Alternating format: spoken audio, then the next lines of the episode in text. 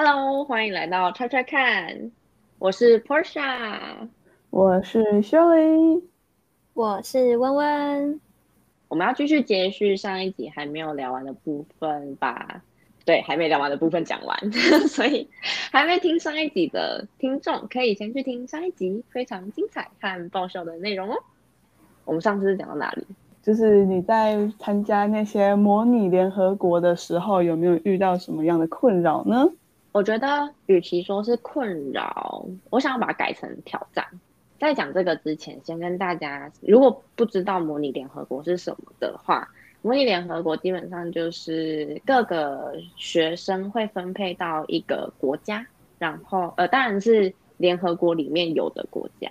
你要试着以那个国家的立场，然后去表达你的想法，针对某可能那时候，呃，是什么样的议题，那你就是针对那个议题，然后再以你那个国家的立场去表达，你觉得怎么样的修正，不管是法案的修正，或者是怎么样的方向调整，会对你们国家，或者是对这整个世界来说，会是最好的，大概是这样的一个活动。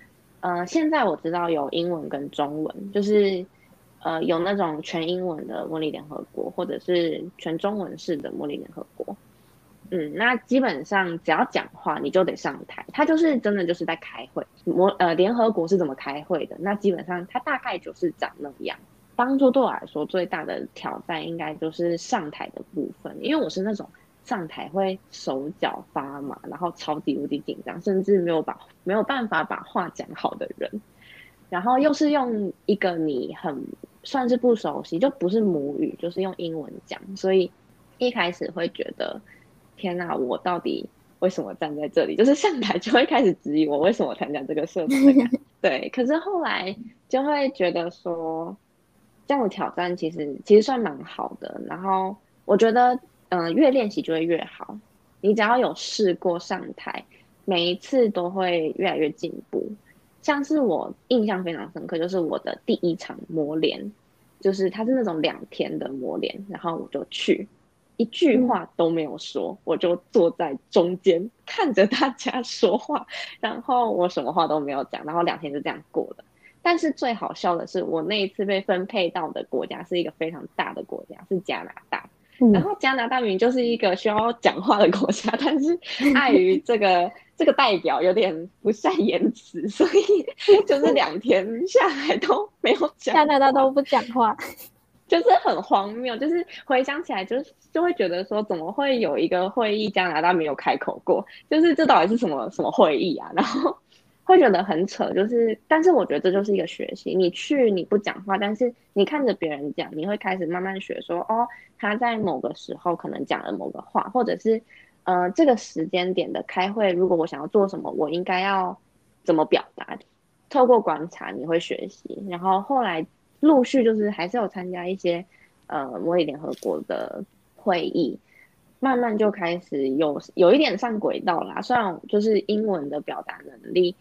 还是不够流畅，因为你真的会遇到那种可能是美国学生，或者是就是你说会遇到那种真的可能母语就是英文的人，有时候你也会觉得天啊，就是你明明言之无物，就是你东西就是你讲出来的东西根本就是没有东西，可是因为你讲的很很流畅，然后大家都觉得你很厉害，自己就是有一堆想法，但是碍于无法表达，然后就只能吞在肚子里，其实那时候就会觉得很可惜。也因为有这样的一个挑战，也因为有这样的表达上的困扰，呃，我觉得那时候会，即便是到现在，我觉得都还是会继续想要把英文继续学好，然后，呃，也会发现表达能力真的很重要，你真的要学会表达，而且要学会主动哦。我觉得主动这一点，我觉得也是当初在模联。嗯，算是学到的东西吧。你会明显感受到台湾的学生可能比较害羞，在受比较像美式教育的学生，感觉会比较主动。他们愿意把自己的想法讲出来，即便可行性极低，或者是没有什么内容，但是他们就是肯讲。我觉得是算是我自己也要学习的一部分。然后现在也是还在学习，希望自己可以成为一个有想法，然后愿意表达，不会。不会去害怕，不会先想说哈别人会不会觉得我这个想法不好，而是先想说我要怎么把东西表达出来。大概是这样。我好有同感哦。我以前好像也是一个害相，哎、欸，害害害相是什么？害羞内向的人。像你们认识我的时候，可能就已经很吵了。但是我以前也不太，我不知道，我就是不太喜欢讲话。但是在参加社团以后啊，就你其实有很多需要讲话机会。嗯，不管是开会啊，或是像办活动，你不可能不讲话，因为你不讲话就没有人会讲话了哦。而且你还要拿着麦克风，然后可能面对几百个人讲话。然后我就觉得算是一个转折点。我以前我以前就真的不太敢在很多人面前讲话，然后就这样子训练下来，然后现在在大学就也没有说一开始就会很敢跟别人讲话，但是你会愿意去表达自己的想法，就是会越来越进步吧，我觉得。就这种东西是需要练习的，所以要多讲话。但其实我真的觉得，我是很蛮认同你们你们两个讲的东西。我觉得其实，在这一点上面，你们好像比我在更勇敢一点。因为我自己本身就是很爱乱胡扯的人，对，所以在讲话这方面，对我来说，相对就是如果是跟同辈讲话，相对没有困扰。但其实我现在在跟长辈就是比较不熟的那种长辈，在讲话的时候，我还是会有一点点支支吾吾。我会觉得说，嗯，以我的想法、我的能力、我的经历，好像讲出来的东西都不会比你们想的东西更周全。我现在也在实习上一直被打脸，对，没有错，就是这样。所以就是会真的相当相相对来说，比较不会像你们这么敢讲。我觉得那是另外一个不同的 level。我觉得年龄的差别是也会让你在讲话上面多少会有那么一点点会觉得这个东西应该要讲吗？或者有些东西你会比较不敢讲。那我觉得呢，可能时间久了，然后多练习，然后多多熟悉一点，可能就会比较好。我其实以前也会这样想，就是感觉好像。比我年长的人讲的，好像都比较有道理的感觉。但是后来慢慢越长越大，然后就我觉得我有点小小的改变我的想法。我觉得对长辈讲话的基本礼貌还是要存在，这个这个很重要。但是我觉得现在的人好像不会因为年龄的不同，然后让你讲话的分量减少。这个世界看的不是你的年龄，是你的能力。所以，即便你的能力，呃、不，不对，即便你的年龄可能比别人小，但是只要你有能力，你在这方面就是比别人突出。其实，在刚刚说的，就是在有礼貌的状况下，基本上你是可以对自己很有信心的去表达你想要说的话。而且说到这个信心的部分，其实我想要额外就是。讲一个东西，虽然可能跟现在没有没有没有特别有 match 到，但是就是我觉得自信很重要。因为我前几天就是听了一个讲座，然后他当中就是有讲到说，当别人跟你说，哎，我觉得你今天头发很漂亮，或者是哎，我觉得你今天穿搭非常的好看，哎，如果是这样的问题，你们两个会怎么回答？如果今天我就是走在路上，然后我就看到你，然后跟你说，哎、欸，我觉得你今天长得很好看，哎，你会怎么回？所以你是说我以前不好看喽？那温温呢？温温你会怎么回？我好像看人哎，如果是像就是很熟的朋友，我就会说，哦，真的，我好像有点很看当下反应，有时候会觉得有吗？你有觉得吗？这样就是会小小的怀疑。嗯嗯，有，就是你们两个刚刚的回答都是很意料之内的回答。我其实刚刚那句是开玩笑的啦。哦，真的、哦？好，那你那你你回答一下。我重新回答，谢谢你，你也是、嗯、这样。嗯，那我觉得我跟雪莉蛮像的。很多人就是刚开始在听到这句话的时候，其实以前的我也是不会正面的去接受。别人的称赞，反而是会怀疑说，嗯，我今天还好吧？我觉得还好啊，没有吧？你看错了吧？的感觉。可是后来，我也不知道是哪个时间点，反正就可能某一天突然被敲醒了吧。就是我会跟人家说 谢谢，就是我我就会真的说哦，真的，我也觉得我蛮好看的。虽然有时候人家会觉得我这样子很好像对自己太有自信，可是我觉得啊，我就是因为觉得这样好看，所以我才这样穿出门啊，不然嘞。所以就是我就我只是以这个小小的例子啦，只是想要讲说，其实可以对自己更有自信一点，然后。嗯，当遇到别人称赞的时候，好像也不需要先去否定别人对你的称赞，好像可以换个角度，先去接受，甚至很开心的去接受。当别人称赞你，一定是因为他觉得就你很好看啊，不然他干嘛要称赞你？就是也没有必要为了这件事说谎吧。我个人是这样觉得，跟大家分享一下。我刚刚想一想，就觉得我好像很真的很看人。如果跟我比较不熟的，我就会说：“哦，真的吗？”但如果是跟我很熟的，我可能就会直接说：“哦，对，我也觉得，有有有，我也有这样的感觉。”对，因为我以前应该好像有讲过类似就是这种话，然后我们就会说：“哦，对啊，我也这么觉得。”哦，总之，哎，为什么对自己有信心哟？我也不知道你讲的啊。对，反正就是要对自己有信心的，大家不需要那么谦虚。我觉得有时候过度的谦虚没有没有比较好。没错。回到我们今天的主题啦，好像有点扯远了。我想要硬生生的拉回这个话题。刚刚讲的蛮棒的。我也觉得，但是好像真的太偏离主题了。就是说，其实，在高中的时候会听到蛮多同军团的东西，然后也会听到很多小秘密，或者是说。他们都会偷偷摸摸的做事情，然后当初我问温温的时候，温温也不太会说，因为当初还就是一个社人的角色嘛。所以我想说，就是经历了也有一段时间，感觉可以小小的分享一些你觉得可以分享的小秘密了吧？哟，应该可以哟。为什么你们社办不一定要先敲门才能进去？这其实是一个非常好笑的传统。我们会规定这件事，是因为我们觉得，嗯，要先有礼貌，因为你不知道里面有没有人，或是不知道里面的人在做什么。那你如果就这样直接开门进去的话，可能会打断他们正在做的事。这是比较官方的回答。私底下的回答呢，就是因为刚刚有说到不知道里面在干嘛，那就是因为里面真的不知道他们自己在干嘛，就他们有可能在里面。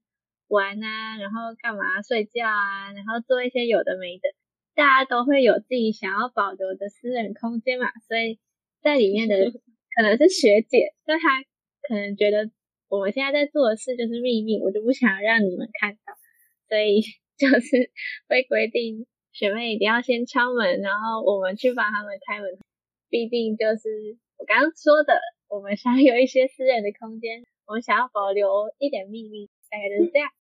大家还是要当一个有礼貌的乖宝宝，进来之前要先敲门，扣扣。小秘密，你讲讲看你，你怎么骂学妹的？这这是小秘密嘛？这好像大家都知道，而且我们班的人好像还蛮多人，就是对这件事很有印象，然后到现在还会笑我。为什么要骂学妹哦？其实也没有说是真的骂学妹，但是就是因为，因为我们社团算是学校一个很重要的。社团，因为需要帮学校办活动，就再早一点，我们有提到上一集吗？上一集我们有提到说，我们帮国二的学妹办大陆营，然后其实一般的学校应该都会请外面的厂商办这个活动，但我们学校就比较特别一点，就是全部真的是全部都交给童军团，所以童军团要做的事很多，然后老师也会很。就是看重嘛，就很会很注意这个社团的一举一动，所以我们就会觉得，嗯，如果我们有一点点做不好的话，呃，学校老师都会觉得我们整个社团不太好，所以我们对他们就是有对学妹就是有一些规矩这样，然后但我们也不会到一直骂啦，就其实就是可能刚开始就我们还不太熟的时候。然后我们就要马上办一个那么大的活动，但那种时候就是会想要把东西做好啊，然后所以就会比较严肃一点。然后我为什么骂人呢？我骂人是因为办完活动回来就是有发现有很多事情其实已经讲了很多很多次，但是学妹可能耳朵没有很好，所以 我觉得错误是可以犯的，没关系。可是不想要看到就是一样的错误一直发生，然后这种小错误呢，可能会影响到五百多个学妹，就因为我们活动很大，但我觉得一点点小错误可能会影响很多很多的人，然后而且。你这次活动犯了这些小错误，那可能下一次还有可能会继续犯。然后那时候就觉得，因为有一些很严重的错误，然后我们就想说要好好的跟学妹沟通一下，我怎么骂人的。我这里可以分享一下我怎么骂人的，就是认识我的人应该都知道我很不会骂人。然后毕竟我讲话再怎么凶，就还是会笑场。所以呢，我那时候就很认真的写稿。花洒跟薛莉搞不好有看到我在写稿的过程，我就先写了稿，然后还改了很多次，因为我还练习，就是我还练习，就是跟我在找班上比较凶的人，然后跟他们说，哎、我要骂人，我先骂给你听，啊，你帮我听一下，这样怎么样？然后我骂一骂，他们就会说，不行啊，你那个声音完全不行，你要低低一点，声音低一点才听起来比较凶。我不知道，因为我讲话好像习惯会一直露牙齿。然后就会看起来笑笑的，这这个我真的没有办法，这真的没有办法。所以呢，我那时候就想到一个妙招，我真的是太聪明了。我那时候就在骂人的前面，就是要开始骂人之前，我就走进去，然后说：“嗯、那个学妹，我先要讲一件很重要的事情，请你们先闭着眼睛，好好想一下，就是我们就是大陆营有发生什么事。就是我很刻意的叫他们闭眼睛。”就是，其实虽然表面上是叫他们好好想一下，他们就是做了哪些事，但说真的，其实就只是怕我笑的时候被他们看到，因为我真的太爱笑了，然后我就我就很怕他们会看到我在笑，然后就觉得我很不凶，然后反正就这样，我就就是讲完以后呢，虽然后来其实蛮多学妹跟我说，其实你一点都不凶。但是我还是失败了，我非常努力，我还一直请别人帮我调音调啊，或者什么的，调表情，超好笑。你到底是去骂人还是去念稿？去去演讲的？我是去严肃的演讲。其实，在童军，就是我的印象中，还蛮多，就是学姐会很认真的对学妹讲话。就是我其实是很，就是有看过蛮多次的，可是在我的印象中，其实你们学姐学妹的感情是爆好，就是你们即便就是可能差个两三届，都还是感情很好，就是会蛮想要问文文说，即便是有骂人的桥段啊，或者是 说呃，可能一开始进去有学姐学妹制这个比较很明显的部分。但是为什么感觉内部团结意识也是非常高的？嗯，会，我觉得会参加同一个社团的人，都算是性质还蛮像，然后又喜欢一样的东西。然后有些学姐以前在学校我，我可能不认识，可能意外的在大学遇到啦，然后就聊到说，哎，你以前是同军团的，这样，然后你就会瞬间炸开一大堆话题，因为我们。就是有过的经验太像，所以你们就有很多可以聊的东西啊，然后就觉得哇，我跟这个人太有共鸣了吧，所以就会觉得学姐特别的亲近还是什么。然后另外一个点是，因为我们都很喜欢我们曾经办过的那些活动，或是曾经做过那些事，就很喜欢，所以你会愿意就是在你已经变成学姐或者毕业以后，还会去学校看学妹。就像我们可能每年都会想要冲征文啊，然后去看学妹大陆，或者回去看他们团建的萤火。还有另外一个点就是，其实都只是一个阶段。就刚刚有说有学姐学妹制，但其实那个那个真的只有很一下下，这只是因为为了要把活动办好，所以就先戒严了。然后不久之后我们就会解严了，然后。因为我觉得我们会一起办很多很多活动，然后在办活动的过程中，你就会更互相了解吧。就算你是不同届的，你还是会一起办活动，然后更了解之后，嗯，我们有一个还蛮特别的地方，就是我们在办完活大活动，我们会全部人关灯，然后在黑黑的地下室，然后开始谈心。就我觉得这是童军团对我来讲一个超级特别的回忆嘛。虽然每次都会很想睡觉，可是 大家说拍谁，我每次都会不小心睡着，但我还是会醒过来。但那个时间就是可以让大家互相讲一些自己内心的想法，因为平常。很忙啊，然后要忙活动，你有时候也很难跟别人开口讲一些内心话。但那个时候呢，你就是想讲什么都可以，然后大家也都会在那边静静静静的听你讲。然后有时候就是办活动一定会产生小疙瘩嘛，这个是一定会有的。那那个时候就可以解决一些大家内心的小疙瘩。对啊，我觉得这个活动蛮特别。应该是这样吧，我觉得是因为有很多共同的回忆，然后又大家又都很喜欢，所以就会大家都会很想要这个社团很好很好，然后也会想要一直回家，就是这样。嗯，嗯，然后就是你刚刚说你们有一段就是关灯的温馨小时刻，就是会让我想到，嗯。我不知道哎、欸，感觉我们的学校的调性就是常常做这这件事情。我印象也是，我忘记什么时候了，就是是成长营还是什么营嘛，反正就是也有类似那种要关灯，然后开始讲内心话的那种，在那里那种，对对对对对，就是要也是真的是静下心，然后听自己心里的声音，然后再把你想要说的话讲出来给大家听的那个 moment，然后。其实我不是要强调这个 moment 啊，我只是想要说，就是现在回想起来很难得，因为感觉自从离开了高中之后，好像就没有这个机会，就是有这个时刻是一群人，然后坐着很安静的，然后一个一个分享自己的想法，就是感觉现在参加的活动都还是。感觉把气氛炒到热起来啊，可能旺起来啊，火都直接烧到天边去的那种，太恐怖了。还是比较多一点，就是走这种，就算是走温馨，好像也不会真的走成这样子的感觉，就是走温馨，但没办法走心。这句话是 slogan 哎、欸。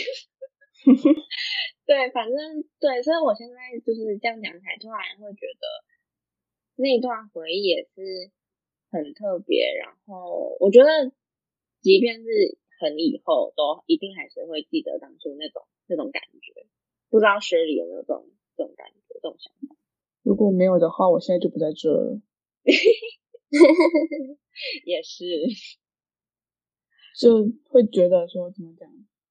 我这样讲可能对我大学的朋友们有点不公平。可是说真的，我觉得。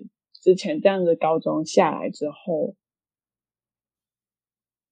就是会有一种，就其实两边是不一样的感觉。一个是一个高中带给我的温馨是比较像是家人的那一种感觉，然后大学带给我的比较，反而就是就是朋友，就真的就是朋友这样子的感觉。嗯，对对对对，虽然这样讲起来可能有点不公平。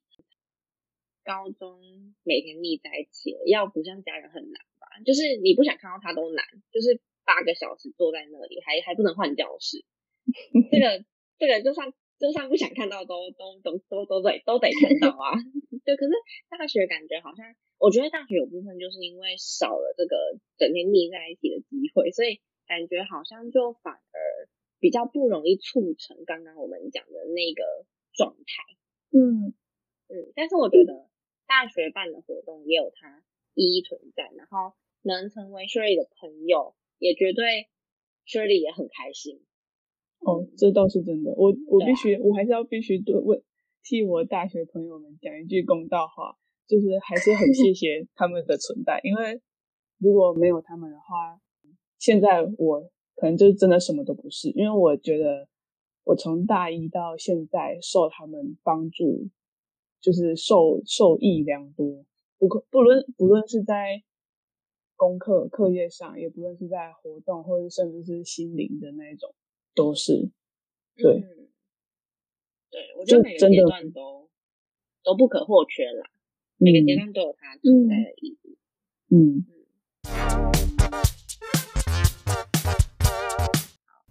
其实，童军是一个蛮忙碌的社团，然后，呃，也是需要花时间的，需要花很多精力，也有机会需要请蛮多公假的。那其实像 Shirley 的科研社，它也是这样子，虽然可能不像童军团需要。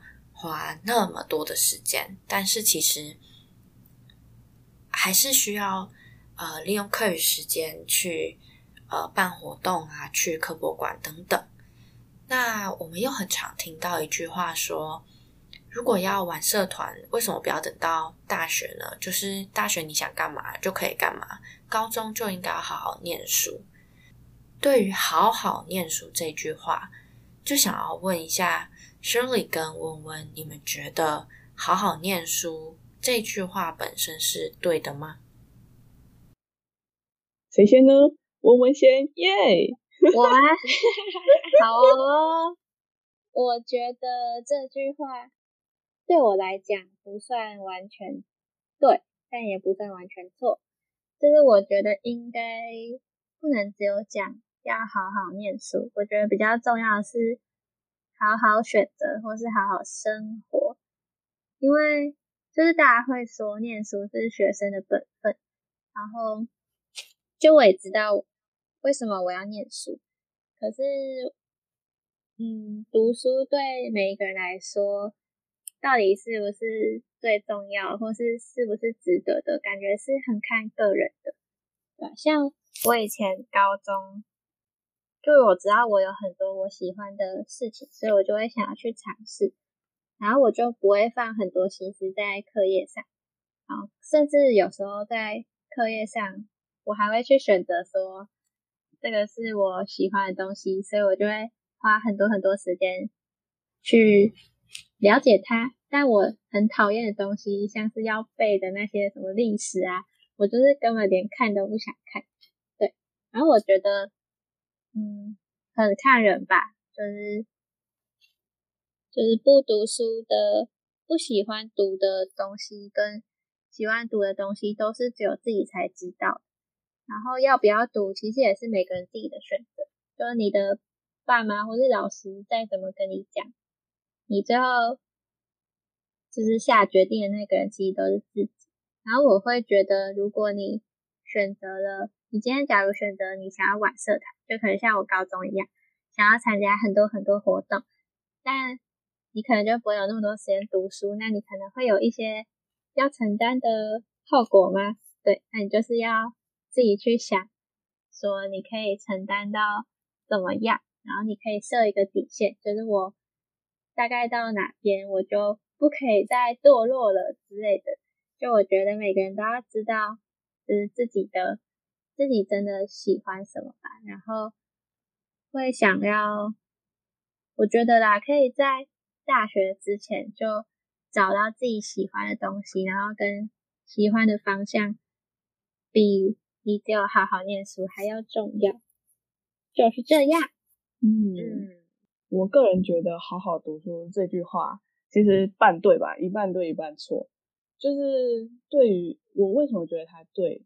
就是主要是因为，对于那些不知道自己兴趣在哪里的人来说的话，其实好好读书这这句这个这件事情，是在台湾这种教育环境体制下，已经帮你铺好比较容易养活自己的道路，就是你之后出社会之后比较容易养活自己的道路。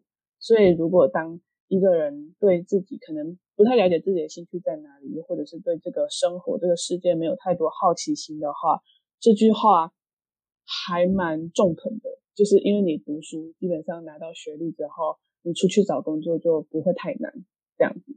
可是对于那些已经知道自己未来想做什么、自己的方向之类的人的话呢，好好读书、好好念书这句话，其实好像显得就没有这么有意义了。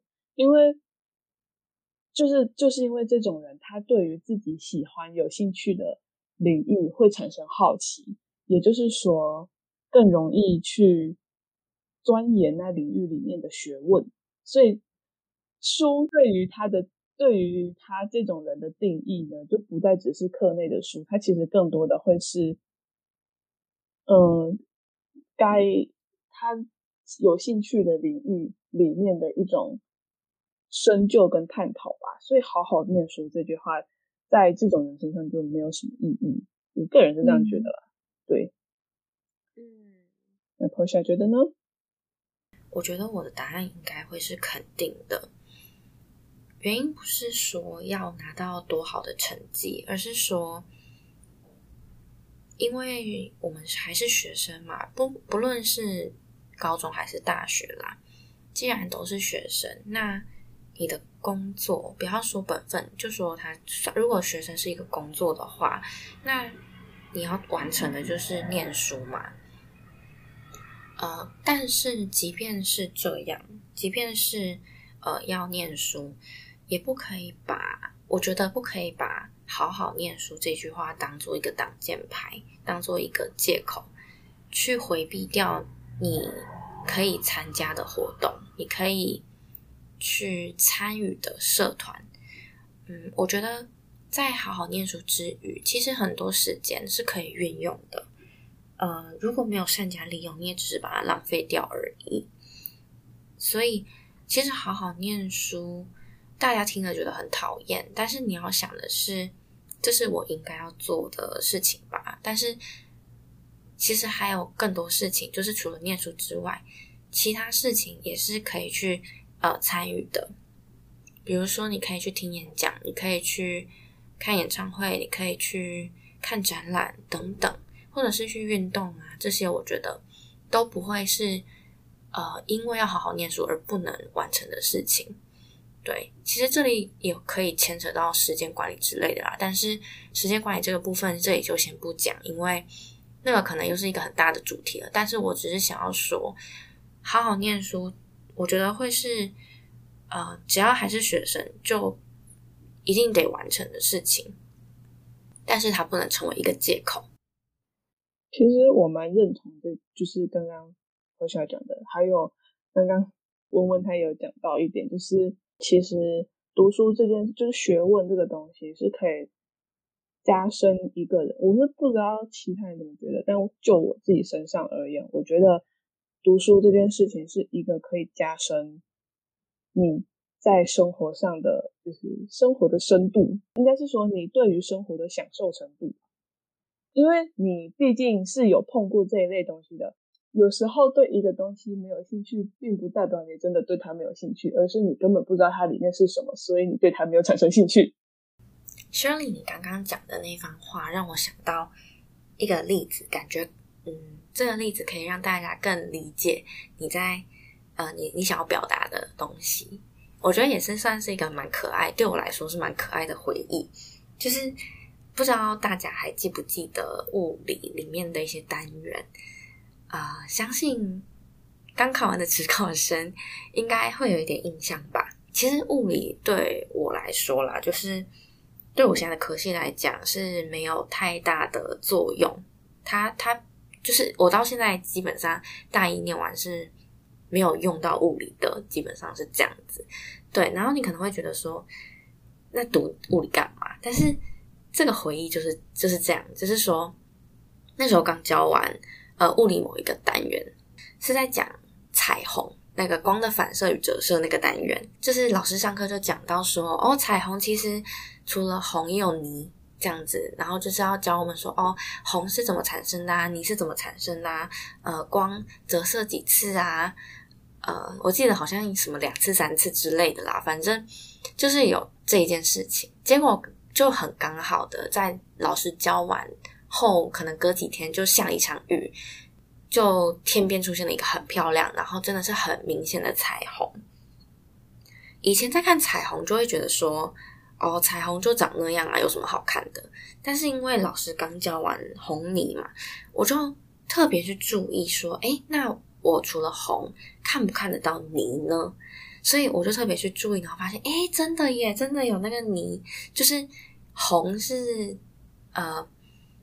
要怎么讲？就是它那个颜色，红泥的颜色是刚好倒过来，顺序是不一样的。然后就会觉得说，哎，这真的很酷哎，就是我以前从来没有注意过这个生活小小事情。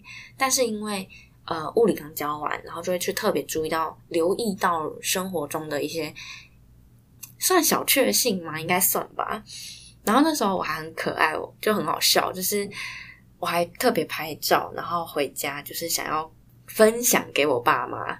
我就很开心的冲过去，然后跟他们说：“哎、我跟你讲，我来跟你就是分享一个小知识。”然后就开始教他们哦，红啊、泥啊什么的。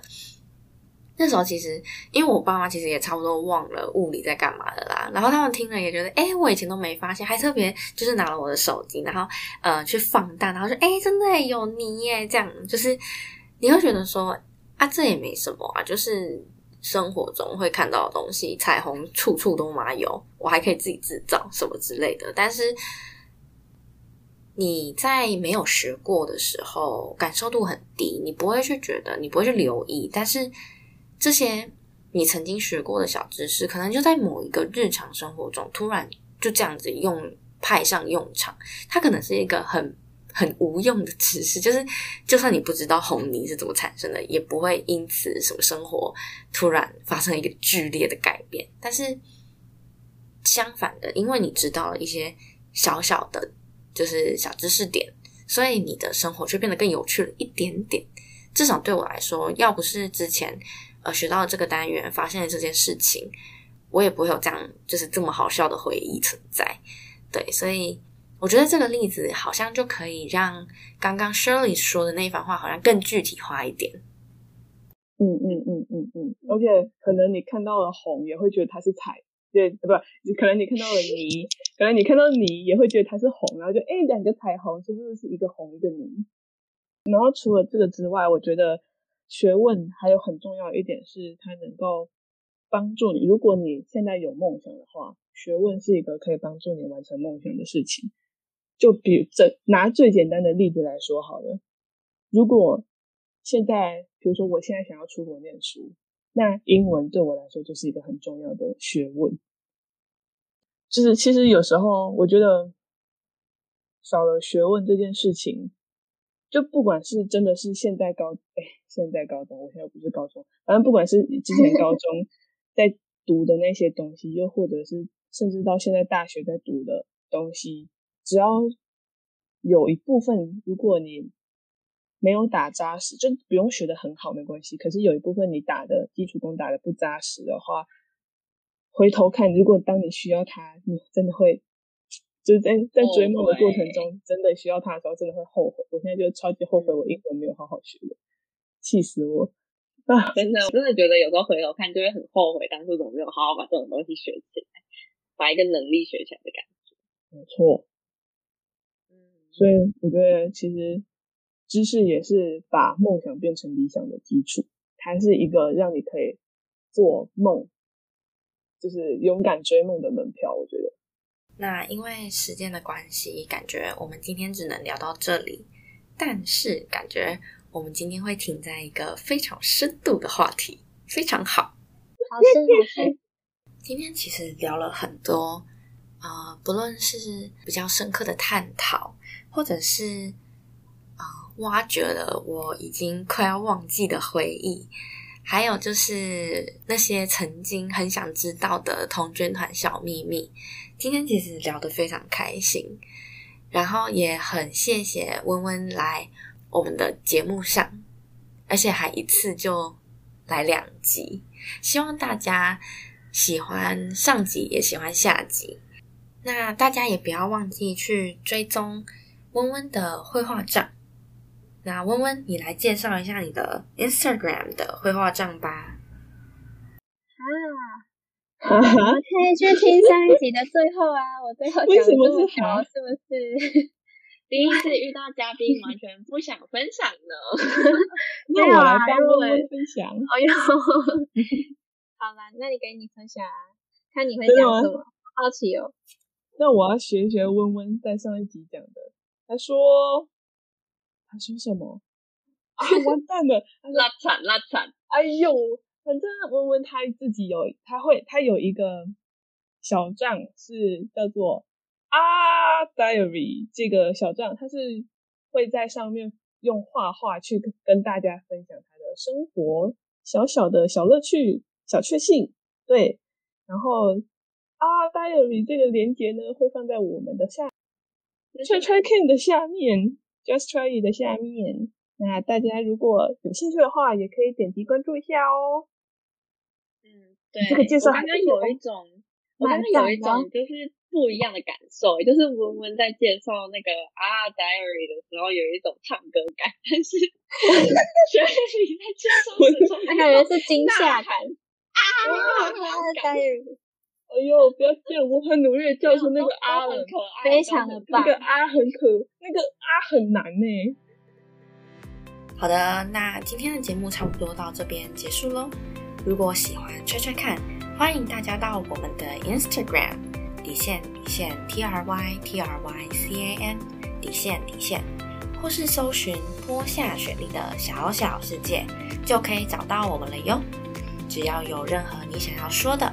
不论是建议或是回馈，都可以到我们的 Instagram 和我们聊聊天。此外，在 Anchor 收听平台有听众留语音的功能，也欢迎大家使用哦。说不定你的声音也会出现在节目当中。我们除了在 Anchor 上有上架节目，在 Apple Podcast、Google Podcast、Spotify、Breaker、Pocket Cast。